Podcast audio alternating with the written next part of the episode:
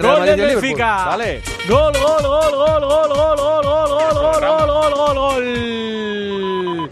Doblete para el pistolero Gonzalo Ramos. Me hacía spoiler Evangelio hace un rato, me decía, si quieren los van a golear, van a marcar más y van a por ellos casi con inercia. Remata con la zurda una jugada que viene por la izquierda para hacer el doblete y para poner todavía más al Benfica en los cuartos de final de la Liga de Campeones. Marca Gonzalo Ramos, 12 de la segunda andaluz, Benfica 3, Brujas 0.